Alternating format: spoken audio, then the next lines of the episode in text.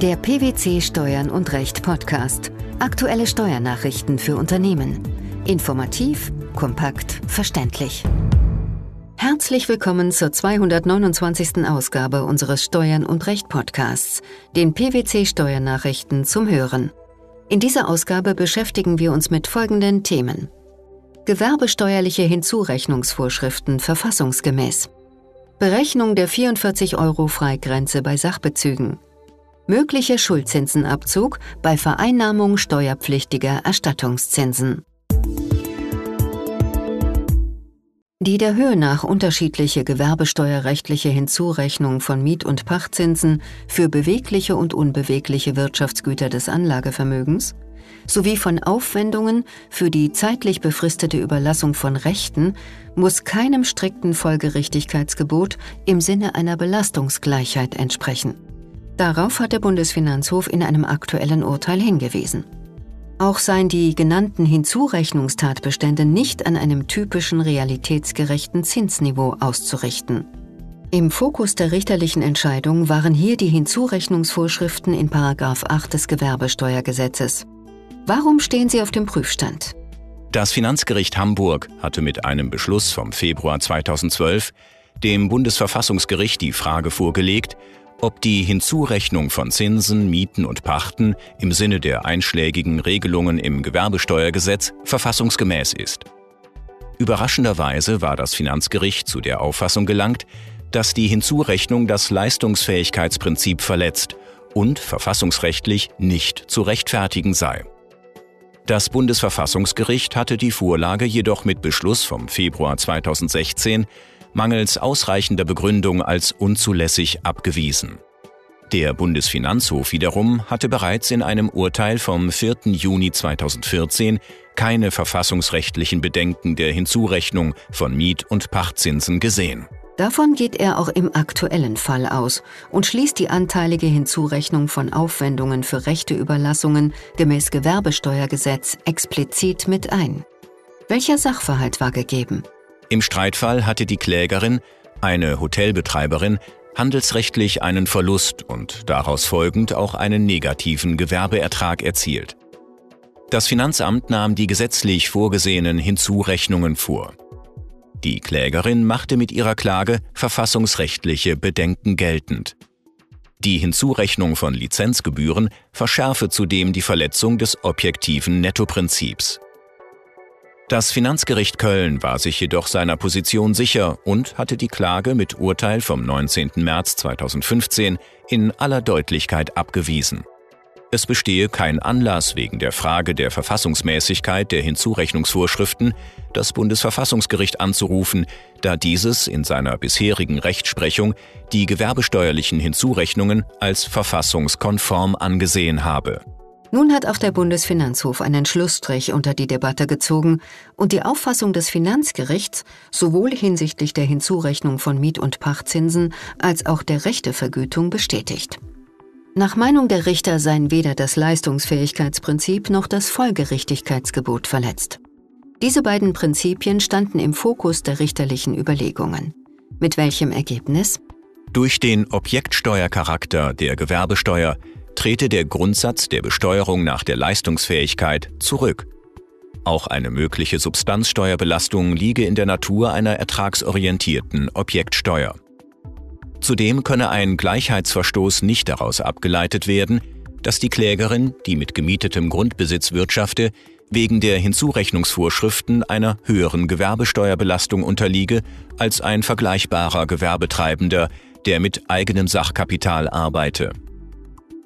Die der Höhe nach unterschiedliche gewerbesteuerrechtliche Hinzurechnung von Miet- und Pachtzinsen und von Aufwendungen für die Rechteüberlassung müsse nicht einem strikten Folgerichtigkeitsgebot entsprechen. Anders ausgedrückt, die Fiktion eines Finanzierungsanteils, der in Miet- und Pachtzinsen für bewegliche und unbewegliche Wirtschaftsgüter und auch in Lizenzgebühren enthalten ist, zwinge den Gesetzgeber nicht dazu, die entsprechenden Hinzurechnungstatbestände an einem typischen, realitätsgerechten Zinsniveau auszurichten. Nach Auffassung des Bundesfinanzhofs war der Gesetzgeber auch nicht gehalten, die differierenden Finanzierungsanteile sowohl bei Vermietung und Verpachtung von beweglichen und unbeweglichen Wirtschaftsgütern als auch bei Rechteüberlassung so auszugestalten und aufeinander abzustimmen, dass bei einer Gegenüberstellung der einzelnen Hinzurechnungstatbestände von realitätsgerechten Zinsanteilen gesprochen werden kann. Wie äußert sich der Bundesfinanzhof abschließend? Im Übrigen interpretiert der BfH den damaligen Beschluss 1 BVL 8-12 des Bundesverfassungsgerichts zur Vorlage des Finanzgerichts Hamburg dahingehend, dass die Verfassungsrichter in der vom Gesetzgeber gewählten Höhe der Hinzurechnungen und im Verhältnis der einzelnen Hinzurechnungsvorschriften zueinander kein verfassungsrechtliches Problem sehen. Daher würde das Bundesverfassungsgericht eine diesbezügliche Richtervorlage wohl ebenfalls als unzulässig verwerfen. Der Wert des vom Arbeitnehmer erlangten Sachvorteils ist mit dem um etwaige Preisnachlässe geminderten üblichen Endpreis am Abgabeort anzusetzen. Das ist das Ergebnis eines unlängst vom Bundesfinanzhof erlassenen Urteils. Geklärt wurde auch, wie etwaige zusätzliche Leistungen bei der Berechnung der Freigrenze einzubeziehen sind. Wie ist nach Entscheidung der Richter der anzusetzende Wert zu ermitteln? Maßgeblich ist der Endverbraucherpreis und damit der im allgemeinen Geschäftsverkehr von Letztverbrauchern für identische bzw. gleichartige Waren tatsächlich gezahlte günstigste Einzelhandelspreis am Markt. Liefert der Arbeitgeber die Ware in die Wohnung des Arbeitnehmers, dann liegt nach der Entscheidung des Bundesfinanzhofes eine zusätzliche Leistung des Arbeitgebers an den Arbeitnehmer vor. Der Vorteil hieraus ist in die Berechnung der Freigrenze von 44 Euro einzubeziehen. Entsprechendes gilt, wenn der günstigste Einzelhandelspreis des Sachbezugs am Markt im Versand- oder Onlinehandel gefunden wird. Ist der Versand dort als eigenständige Leistung ausgewiesen und nicht bereits im Einzelhandelsverkaufspreis und damit im üblichen Endpreis enthalten, tritt der Geldwertevorteil aus der Lieferung nach Hause bei der Berechnung der Freigrenze von 44 Euro zum Warenwert hinzu. Die Klägerin gewährte ihren Mitarbeitern Sachprämien, insbesondere handelsübliche Verbrauchsgüter wie zum Beispiel Unterhaltungselektronik, Werkzeuge, Bekleidung oder Haushaltsgeräte. Wie lief das Prozedere ab? Jeder bezugsberechtigte Arbeitnehmer konnte über einen Online-Zugang monatlich aus der Angebotspalette einer GmbH einen Sachbezug auswählen. Anschließend bestellte die Klägerin die Ware bei der GmbH, die der Klägerin die Sachbezüge, jeweils 43,99 Euro brutto, nebst einer sogenannten Versand- und Händlingspauschale von 6 Euro in Rechnung stellte. Nach dem Ausgleich der Rechnung durch die Klägerin bezog die GmbH die Waren von ihren Lieferanten und versandte sie an den jeweiligen prämienberechtigten Mitarbeiter der Klägerin oder händigte die Waren der Klägerin zur Verteilung im Betrieb aus. Das Finanzamt rechnete die Versandkostenpauschale dem Wert der Sachzuwendung hinzu, womit die Freigrenze von 44 Euro überschritten war. Dagegen richtete sich die Klage der Arbeitgeberin. Das Finanzgericht hatte die Klage jedoch abgewiesen. Wie sah der Bundesfinanzhof die Sache? Die BFH-Richter bringen mit ihrem Urteil Struktur in die steuerrechtlichen Gegebenheiten und das Finanzgericht muss nun noch weitere Ermittlungen anstellen. Denn die Feststellungen des Finanzgerichts lassen nicht erkennen, ob es die streitigen Sachbezüge mit dem günstigsten bzw. niedrigsten Endverbraucherpreis bewertet hat. Welche Feststellungen hat der Bundesfinanzhof getroffen? Fracht-, Liefer- und Versandkosten zählen nicht zum Endpreis. Es handelt sich hierbei nicht um die Gegenleistung des Letztverbrauchers für die Ware. Sowohl das Finanzamt als auch das Finanzgericht hatten den Vorteil sämtlicher von der Klägerin an ihre Arbeitnehmer gewährten Sachbezüge pauschal mit jeweils 44 Euro bewertet, die Versand- und Händlingspauschale hinzugerechnet und damit den Wert eines jeden Sachbezugs mit 50 Euro bestimmt und den Vorteilswert nach den Anschaffungskosten der Klägerin bemessen. Wenn der Arbeitgeber die Ware in die Wohnung des Arbeitnehmers liefert, liegt eine zusätzliche Leistung und dadurch ein gesondert zu bewertender Sachbezug des Arbeitgebers an den Arbeitnehmer vor. Die Kosten des Arbeitgebers hierfür erhöhen deshalb nicht den Warenwert des zugewendeten Wirtschaftsguts. An einer Bereicherung kann es allerdings fehlen, wenn der Arbeitnehmer für das Empfangene selbst nichts hätte aufwenden müssen. Zu welchem Ergebnis führte das den Senat? Für den Bundesfinanzhof ist Folgendes wahrscheinlich.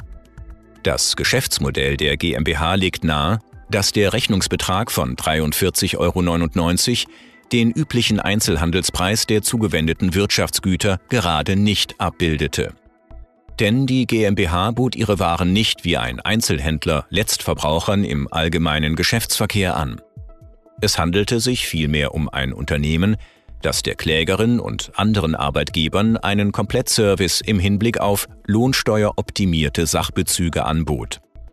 Überdies liegt es wegen der Verschiedenheit der zugewandten Sachbezüge eher fern, dass der von der GmbH gegenüber der Klägerin abgerechnete Verkaufspreis von jeweils 43,99 Euro bzw. 44 Euro zuzüglich der Händlingspauschale stets den niedrigsten Marktpreis des jeweiligen Sachbezugs darstellte, der von einem Dritten im allgemeinen Geschäftsverkehr hätte aufgewendet werden müssen.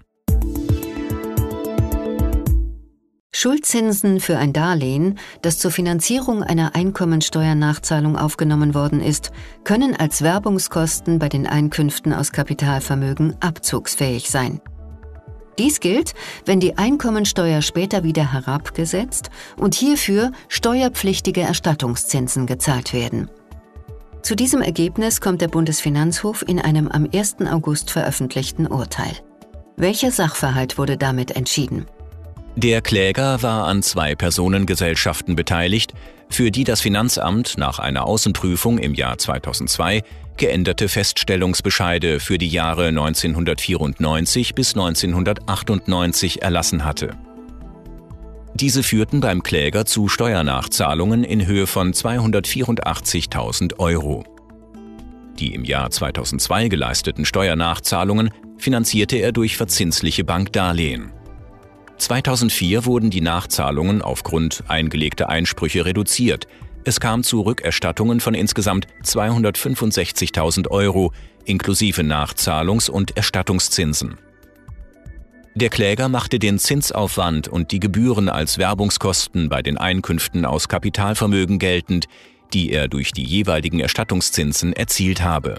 Das Finanzamt folgte dem teilweise, indem es zwar die Erstattungszinsen als Einkünfte aus Kapitalvermögen berücksichtigte, jedoch den Zinsaufwand nicht zum Werbungskostenabzug zuließ.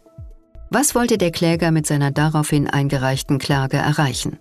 Der Kläger wollte dann nur noch den anteiligen Abzug von 84 Prozent des Zinsaufwands, nämlich entsprechend dem Verhältnis der Steuererstattung zur Darlehenssumme, sowie hilfsweise die Nichtberücksichtigung der Erstattungszinsen bei den Einkünften aus Kapitalvermögen erreichen. Das Finanzgericht lehnte die Klage jedoch ab. Der Bundesfinanzhof hingegen bejahte im Hinblick auf die zu versteuernden Erstattungszinsen die Werbungskosteneigenschaft des Zinsaufwands. Und zwar sowohl bei noch nicht bestandskräftigen als auch bei bereits bestandskräftigen Steuerbescheiden. In letzterem Fall komme es zu einer Änderung aufgrund 175 Absatz 1 Satz 1 Nummer 2 Abgabenordnung wegen rückwirkendem Ereignis. Wie begründeten die Richter ihre Einschätzung? Die BFH-Richter sahen die ursprüngliche Steuernachzahlung als erzwungene Kapitalüberlassung an das Finanzamt. Bei erzwungenen Kapitalüberlassungen reicht es zur Begründung des wirtschaftlichen Zusammenhangs zwischen Kreditaufnahme und späteren Zinseinnahmen aus, wenn das Darlehen zu dem Zweck aufgenommen und verwendet worden ist, eine letztlich nicht gerechtfertigte Forderung zu erfüllen. In den betreffenden Darlehensverträgen ist als Verwendungszweck konkret auf die Steuernachzahlungen Bezug genommen worden.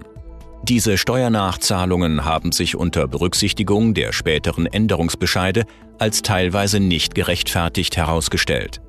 Das Finanzgericht hatte die Versagung des Werbungskostenabzugs auf 12 Nummer 3 Einkommenssteuergesetz gestützt, der die Nichtabzugsfähigkeit der Steuern vom Einkommen sowie der auf diese Steuern entfallenden Nebenleistungen, wozu auch Nachzahlungszinsen gehören, anordnet. Diese gesetzlichen Voraussetzungen waren nach Ansicht des Bundesfinanzhofs im Streitfall nicht erfüllt. Warum? Es gehe weder um den Abzug der nachgeforderten Einkommensteuer noch um den Abzug der darauf entfallenden Nachzahlungszinsen, sondern allein um den Abzug des Zinsaufwands für ein Darlehen, das der Kläger zur Refinanzierung der Zahlung der nachgeforderten Einkommensteuer und der darauf entfallenden Nachzahlungszinsen aufgenommen hatte. Das Finanzgericht hatte auch die fehlende subjektive Einkünfteerzielungsabsicht des Klägers moniert. Darauf komme es in den Fällen erzwungener Kapitalüberlassungen allerdings nicht an. Maßgebend sei allein die objektive Steigerung der finanziellen Leistungsfähigkeit, das heißt die Frage, ob die Erstattungszinsen nach Abzug des als Werbungskosten zu berücksichtigenden Zinsaufwands bei objektiver nachträglicher Betrachtung zu einem Totalüberschuss führen. Dies lag hier vor, da die vom Kläger insgesamt geltend gemachten Werbungskosten nicht den Betrag der erzielten Erstattungszinsen erreichten. Hierfür sei der objektive, periodenübergreifende Totalüberschuss entscheidend. Die Verfassungsmäßigkeit der gewerbesteuerlichen Hinzurechnungsvorschriften, die Berechnung der 44 Euro Freigrenze bei Sachbezügen sowie der Schuldzinsenabzug bei Vereinnahmung steuerpflichtiger Erstattungszinsen. Das waren die Themen der 229. Ausgabe unseres Steuern und Recht Podcasts den PwC Steuernachrichten zum Hören. Wir freuen uns, dass Sie dabei waren und hoffen, dass Sie auch das nächste Mal wieder in die PwC Steuernachrichten reinhören. Steuerliche Beiträge zum Nachlesen finden Sie in der Zwischenzeit unter blogs.pwc.de/steuern- und-recht.